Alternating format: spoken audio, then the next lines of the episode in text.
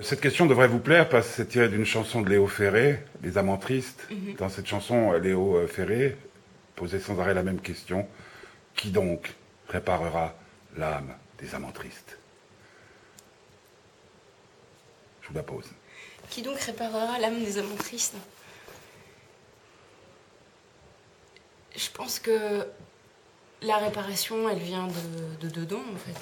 C'est pas, c'est à, c'est à soi-même de, de tenter cette réparation, de tenter cette, euh, cette euh, reconstitution intérieure. Et je pense que c'est ce que fait Adriana aussi dans cette histoire. Si s'il euh, y a cette, cette montagne où, elle se rend, s'il y a euh, ce, cette ermite un, peu, un peu incroyable qu'elle rencontre, s'il y a tout, tout ce contexte-là, c'est ce qui lui est offert de, de, de l'extérieur.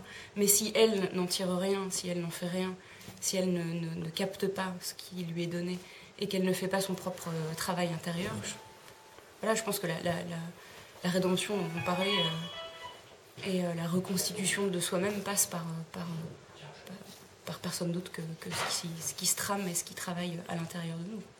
Est-ce que vous pensez qu'il est possible de vivre une histoire d'amour sans mentir?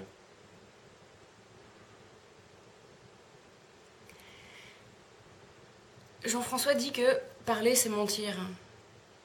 Et euh, dans la mesure où les mots sont des espèces de. comme ça, de petits, de petits morceaux de puzzle, mais euh, qui sont.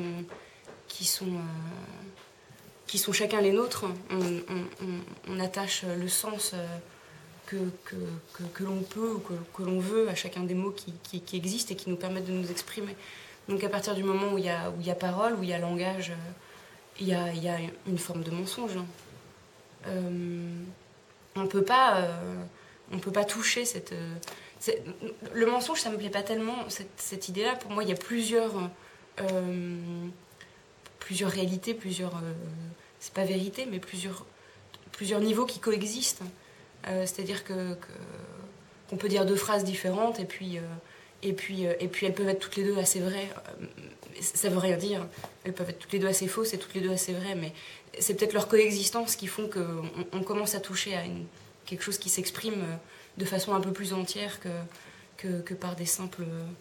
Voilà, qu'une simple direction, un, vecteur simple. Je pense qu'il y a une, une, variété de vecteurs infinis qui, qui nous permet de, de, de, d'essayer de tendre à quelque chose de pas trop faux